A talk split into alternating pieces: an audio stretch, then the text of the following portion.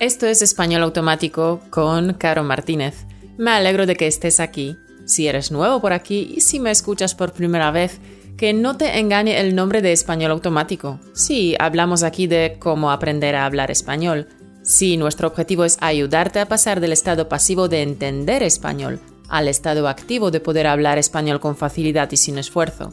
Pero también ahondamos más profundamente en otros temas de cómo tener un éxito académico con tu español, de cómo conectar a nivel más profundo con los nativos durante tus vacaciones o en tus viajes y por supuesto de cómo tener un éxito profesional y poder acceder a más oportunidades laborales gracias a tu conocimiento de español. El objetivo de Español Automático es darte consejos prácticos y trucos para que puedas crear increíbles oportunidades en tu vida y para que puedas conseguir tus sueños, para ayudarte a superar la vergüenza y el nerviosismo y darte mayor confianza para hablar español con soltura. Si me has estado siguiendo ya desde hace un tiempo o si me escuchas por primera vez y te gusta lo que oyes, por favor ve ahora a iTunes y dale a este programa una valoración de 5 estrellas y déjanos un comentario. Esto ayudará a más personas como tú a encontrar y disfrutar de nuestro podcast. Gracias de antemano.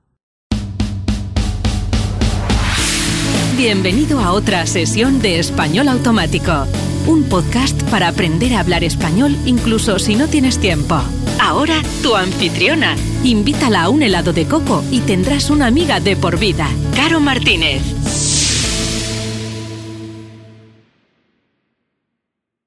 Hola, ¿qué tal? Espero que estés bien allá donde estés en esta maravillosa tierra de los podcasts. Te recuerdo, querido oyente, que el podcast de hoy va acompañado como siempre de una transcripción, es decir, el podcast en formato texto, en formato PDF. Lo puedes descargar gratis en españolautomático.com barra podcast barra 039 o desde nuestro Gumroad. Los links para estas descargas están disponibles en la página, en los show notes de hoy, en nuestra página de recursos y en la descripción del podcast de hoy. Hoy me gustaría compartir contigo un artículo muy interesante que he leído esta mañana y me ha parecido tan relevante para ti, querido oyente, que he decidido leerlo y explicarte vocabulario que pudiera resultar más complicado. ¿De acuerdo? El artículo es de La Vanguardia. Eh, la Vanguardia es uno de los periódicos españoles más vendidos a escala nacional. Vamos a ver, en España tenemos varios periódicos que se venden a escala nacional. Tenemos El País, El Mundo, eh, La Razón, La Vanguardia, eh, creo que el periódico también se vende en todas las comunidades y también la marca, aunque este periódico es un periódico deportivo. Creo que eh, no me olvido de ningún otro periódico importante. Vale, pues el artículo que te quiero leer es de la vanguardia y se titula Cerebro bilingüe. Pero primero explico algunas palabras que he subrayado tras leer este artículo y voy a explicártelas primero para que entiendas el artículo entero. ¿De acuerdo? La contrapartida. La contrapartida es una cosa que produce efectos contrarios a otra, eh, compensándola, ¿vale? Más proclives a. Proclive es propenso, con tendencia a algo, dado a algo, proclive. Neurociencia cognitiva. Cognitivo viene del conocimiento. Tenemos, por ejemplo, la psicología cognitiva, que estudia procesos mentales como la percepción, la memoria o el lenguaje. La neurociencia cognitiva se ocupa del estudio científico de los eh, mecanismos biológicos del conocimiento. Técnicas de resonancia magnética. Una resonancia magnética es un eh, análisis seguro e indoloro en el cual se utiliza un campo magnético y ondas de radio para obtener imágenes detalladas de los órganos y las estructuras del cuerpo, como, eh, no sé, huesos, etc. Podría incidir también en la forma de ser. Incidir. Mm, incidir este verbo significa causar un efecto o repercutir, afectar Repercutir es una palabra muy buena, mm, avanzada, pero está muy bien que la sepáis, ¿vale? Repercutir. Su desempeño bajó. Desempeñar es realizar una tarea o un trabajo, cumplir una tarea. Entonces, un desempeño bajo quiere decir que alguien realiza una tarea mal, ¿vale? Hablar asiduamente dos o más idiomas. Asiduamente eh, significa frecuentemente, constantemente, eh, de manera continua, habitualmente, siempre, ¿vale? Asiduamente. Pronunciarse al respecto. Pronunciarse es hablar, manifestar tu opinión, declarar, opinar, juzgar. Esto es pronunciarse, ¿vale? Hacer malabarismos con dos bolas. Los malabarismos son las acciones de una persona que hace juegos malabares o de magia. Malabarismo, eh, otra palabra sería prestidigitación, que por cierto es un buen trabalenguas, ¿vale? Prestidigitación. A ver si lo repites, repite. Prestidigitación. Una vez más, prestidigitación. Vale, muy bien. Puedes repetir esta palabra varias veces, que es un trabalenguas muy bueno. Pero en un sentido más metafórico, hacer malabarismos eh, es hacer algunas acciones complicadas e ingeniosas para conseguir hacer algo difícil, ¿vale? Por ejemplo, Juan tuvo que hacer malabarismos para atender hoy a 10 clientes ubicados en diferentes puntos de Barcelona. Eso es realmente hacer malabarismos. Luego el texto también dice eh, alcancen los hitos del habla. Un hito, con H al principio, H muda, un hito eh, es un suceso o un acontecimiento que sirve de punto de referencia. Por ejemplo, la invención de la imprenta es un hito cultural. ¿Vale? Ok, una vez explicado este vocabulario, pasamos al artículo de la vanguardia. Hay muchos grupos de investigación que desde hace años tratan de averiguar cómo afecta al cerebro el aprendizaje de lenguas. Siguen sin respuesta muchas preguntas, pero hay datos que acreditan que el cerebro bilingüe ni es ni funciona igual que el monolingüe. El cerebro bilingüe no es igual que el monolingüe, ni a nivel fisiológico ni funcional. Hablar más de una lengua hace que el cerebro trabaje de forma distinta, que se activen diferentes áreas neuronales y que aumente la densidad de la materia blanca, de la sustancia aislante que recubre las conexiones nerviosas.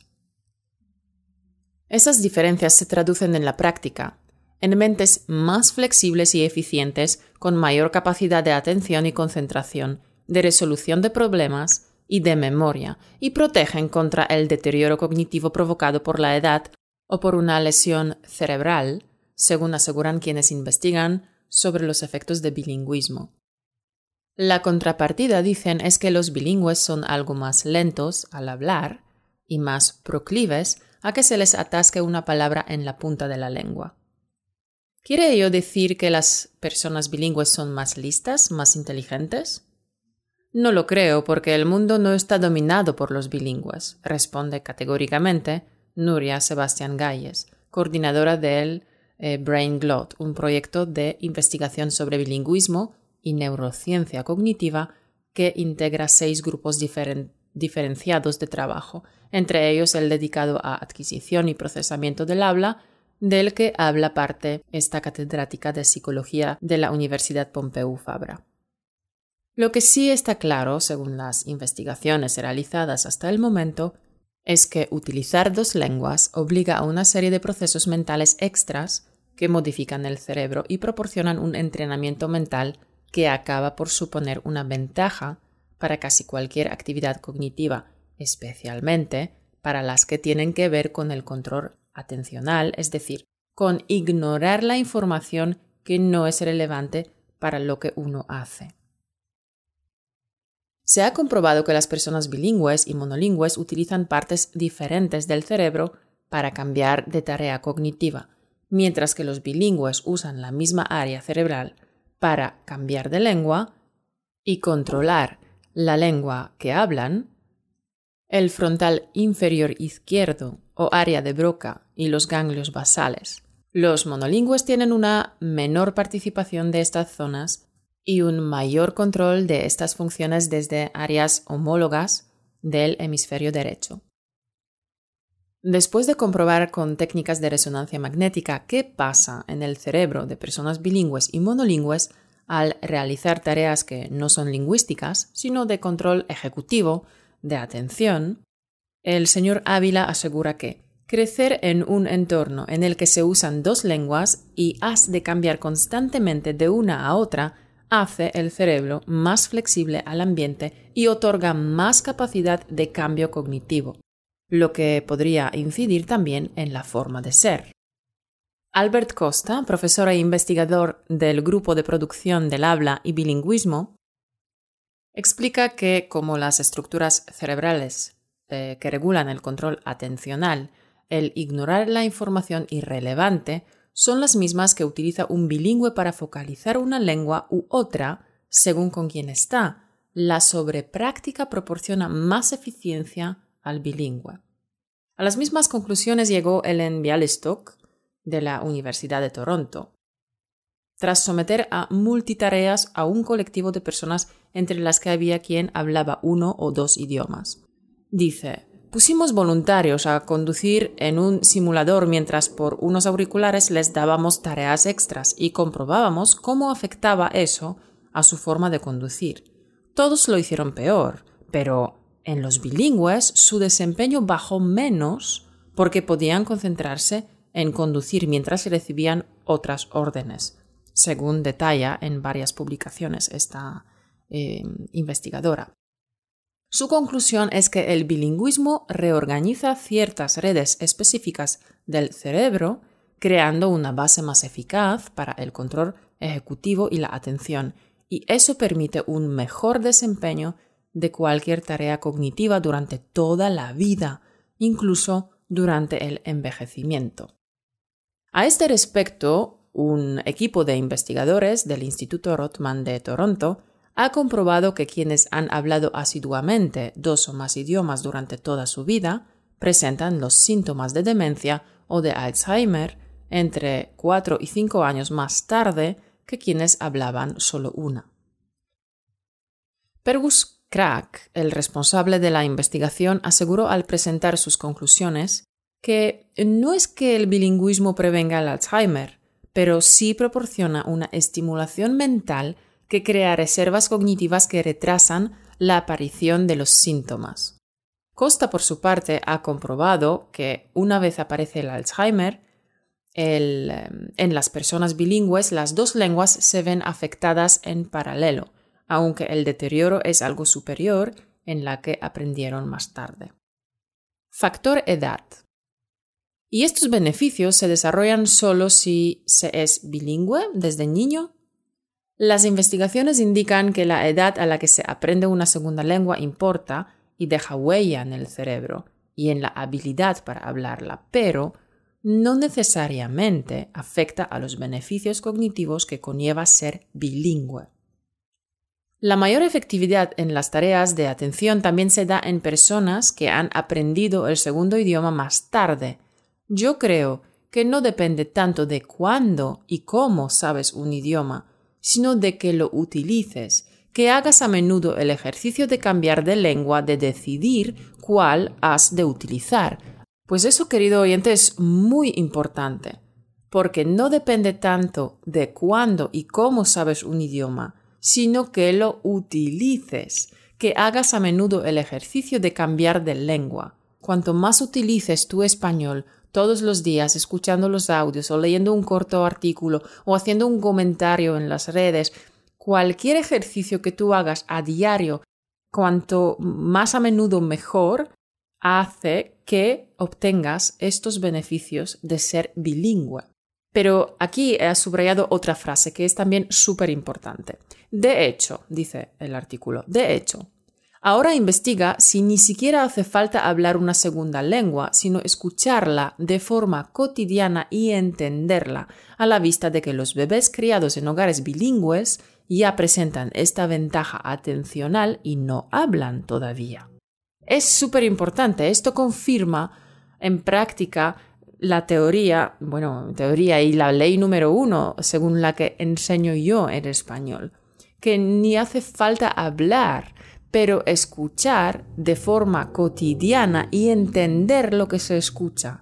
Porque así lo hacen los bebés. Todavía no hablan, pero sí que escuchan en ambos idiomas eh, input de sus padres, de sus parientes, etc. Entonces están criados de hogares bilingües y escuchan asiduamente todos los días ambos idiomas y ya presentan esta ventaja atencional aunque todavía no hablen estos dos idiomas. Así que escuchar todos los días es súper importante. Y aquí veis en este artículo eh, la demostración de la ciencia de neurociencia que lo ha comprobado, lo ha comprobado tanto en las personas monolingües como en bilingües, tanto en adultos como en bebés. Así que escucha español todos los días, ¿vale?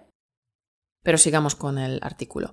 Pero la edad a la que se aprende una lengua incide, señora Itziar Laka, directora del Grupo de Investigación sobre la Mente Bilingüe de la Universidad del País Vasco, España, asegura que lo que cuenta es que lengua llega antes al cerebro, porque aunque el segundo idioma se aprenda muy pronto y se tenga un alto nivel, su representación y procesamiento en el cerebro es diferente. Entonces dice, ya se sabía que para la fonología importaba la edad a la que aprendes el idioma porque el mapa fonológico se hace tempranísimo, pero ahora hemos visto que también afecta a cómo se procesa la sintaxis. En su investigación con personas con un alto dominio del castellano y el euskera desde los cuatro años, ha aparecido que sus cerebros activan redes neuronales distintas para determinadas propiedades sintácticas, según el idioma que aprendieron antes.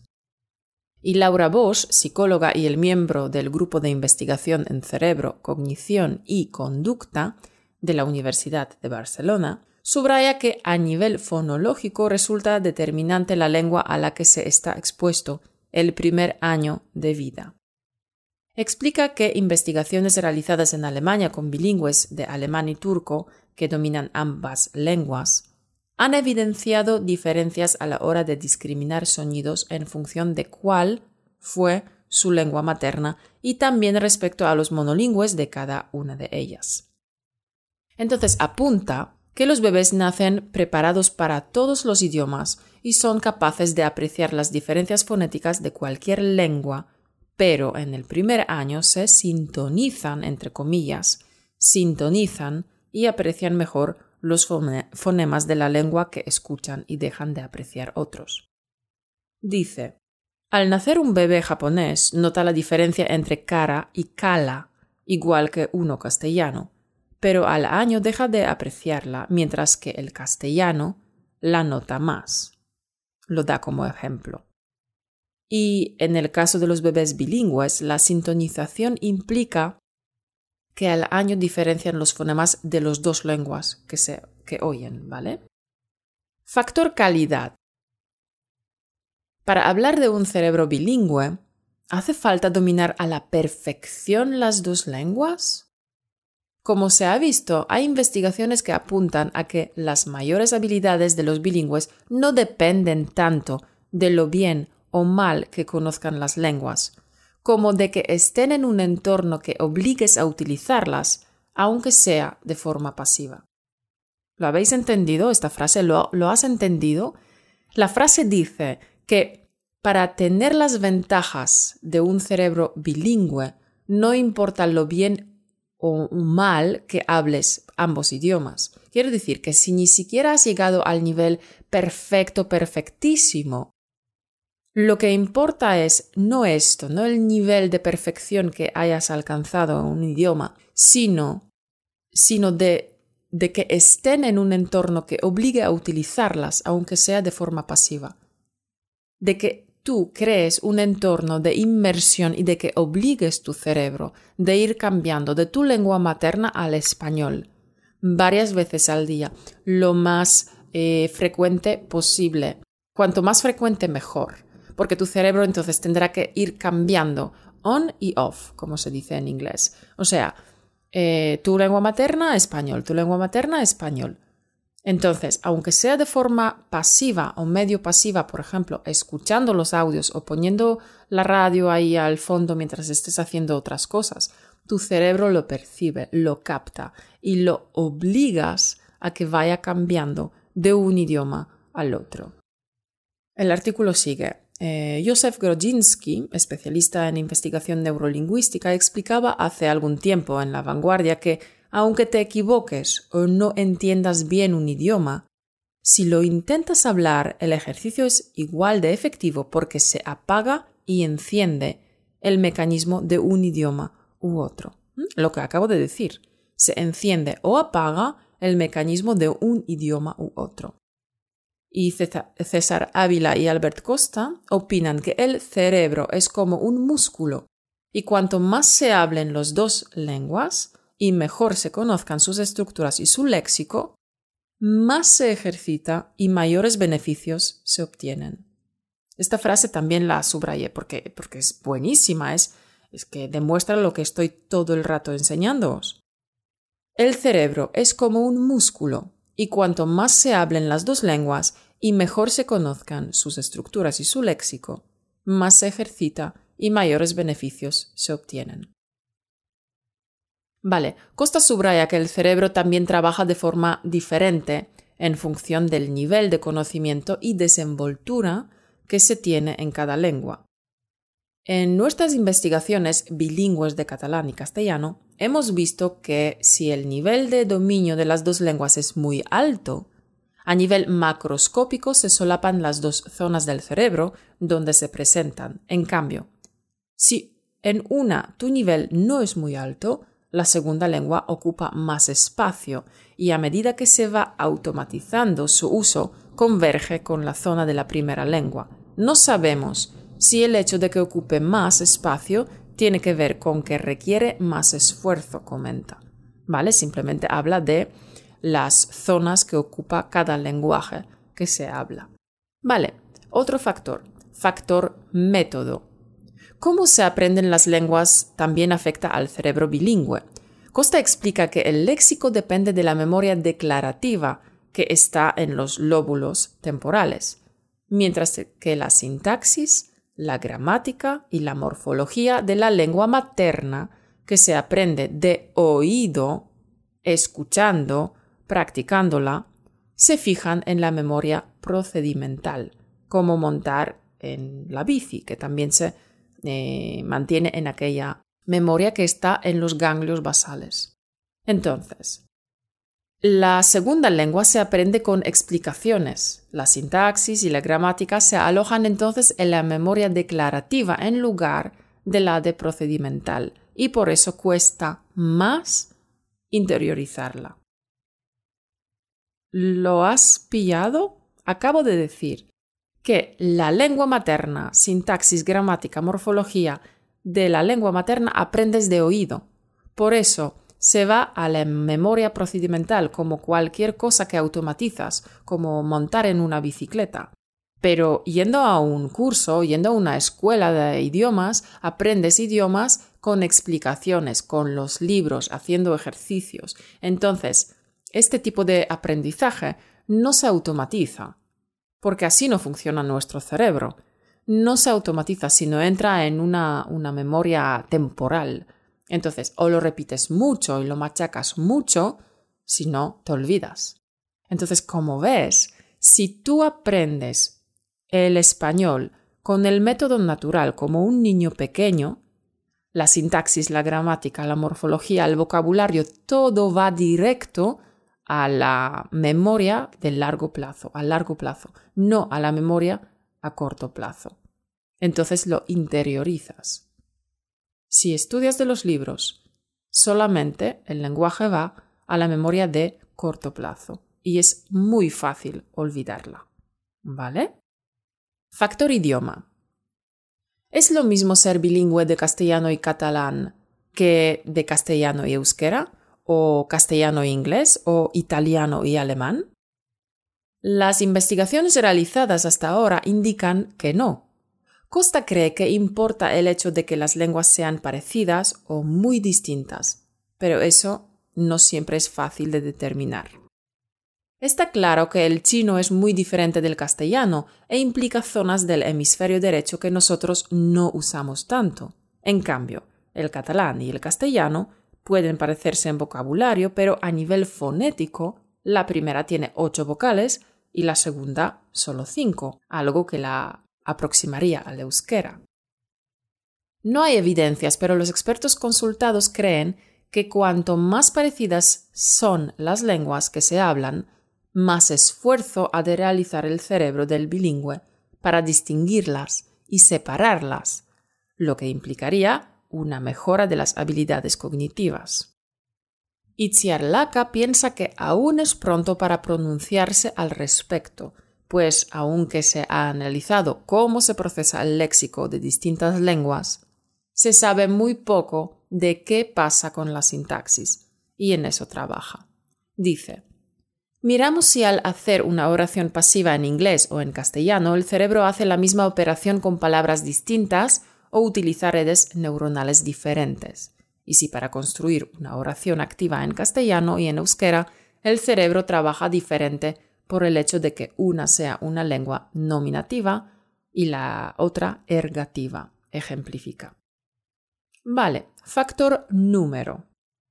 Tampoco hay aún datos concluyentes sobre si es lo mismo ser bilingüe que multilingüe, ni sobre si una vez que se conocen dos lenguas es más fácil incorporar una tercera o una cuarta.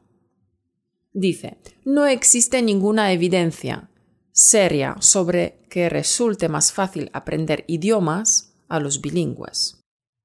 Costa está prácticamente convencido de que el multilingüismo no implica una ganancia de eficacia en las tareas ejecutivas respecto al bilingüismo, pero sí cree que es más fácil aprender una tercera lengua si ya sabes dos. Un bilingüe ya sabe hacer malabarismos con dos bolas y solo tiene que incorporar una tercera, mientras que el monolingüe ha de empezar por aprender la técnica de los malabares. ¿Hablar varias lenguas retrasa otros eh, aprendizajes? Nuria Sebastián Galles y Laura Bosch, que llevan décadas investigando el bilingüismo en bebés, rechazan que estos niños tarden más en decir sus primeras palabras o construir frases. Estas investigadoras dicen, lo que hay es mucha variabilidad en el momento de comenzar a hablar de un niño a otro, sea bilingüe o monolingüe, explican, y desmienten la creencia de que escuchar dos lenguas confunde a los niños. No es verdad. Si mezclan palabras al hablar, no es porque tengan los idiomas mezclados en su cerebro, sino por estrategia comunicativa, porque no tienen suficiente vocabulario y tiran de la palabra que saben, en el idioma que sea. Las personas bilingües suelen tener menos vocabulario de cada lengua que un monolingüe, pero más léxico en conjunto. Pero que bilingües y monolingües alcancen los hitos del habla a la vez no quiere decir que sigan el mismo proceso. Hay algunos pequeños desajustes comparativos en torno a los ocho meses, cuando el bilingüe se está adaptando a los dos idiomas. A esa edad, los bebés bilingües parecen no distinguir sutiles diferencias fonéticas, aunque las últimas investigaciones apuntan a que solo es que no se sorprenden tanto de que algo se diga de formas distintas. Por otra parte, profesores que han seguido experiencias de educación bilingüe durante 15 años concluyen que estos alumnos son mejores estudiantes, tienen más capacidad de resolver problemas y más habilidades verbales. Bueno, este ya ha sido el artículo. Eh, ¿Qué te ha parecido? ¿Te ha gustado? Sé que puede parecerte algo más difícil por el vocabulario, eh, al fin y al cabo es un texto escrito, un texto periodístico con un vocabulario algo más rebuscado, con frases larguísimas, con muchísimas frases subordinadas. Por tanto, la sintaxis es más compleja, pero lo has logrado, lo has escuchado entero y has entendido las ideas principales que el periodista quería transmitir en este artículo. Y esto es lo más importante. Lo que sí te, eh, te animo a hacer es que lo vuelvas a escuchar. Vuelve a escucharlo más veces y lee la transcripción para captar todo el vocabulario, ¿vale? Creo que el tema es interesantísimo, pero no voy a hablar más, porque el podcast de hoy ya es largo, así que espero tu opinión sobre el asunto. Escucha el artículo varias veces y escríbeme en dos o tres frases qué opinas, ¿de acuerdo? Me gustaría que me dejaras tu comentario ya sea en YouTube, ya sea en mi blog o en las redes sociales con el hashtag EA Podcast. Motivación para ti. Y como siempre no puede faltar una frase de motivación para inspirarte y motivarte para esta semana. Anónimo. Aprender un segundo idioma te abre más puertas que un millón de llaves.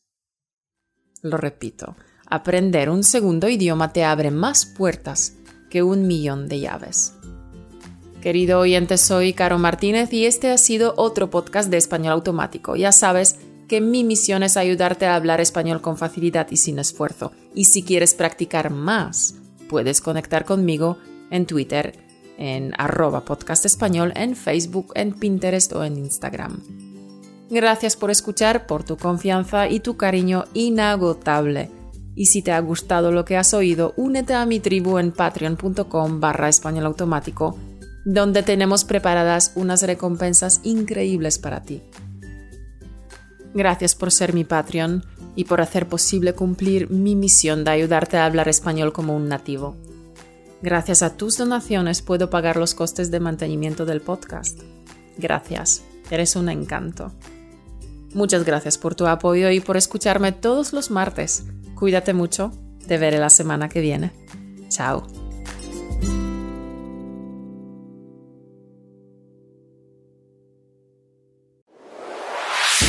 Gracias por escucharnos. Únete a la conversación en españolautomático.com o busca español automático en iTunes.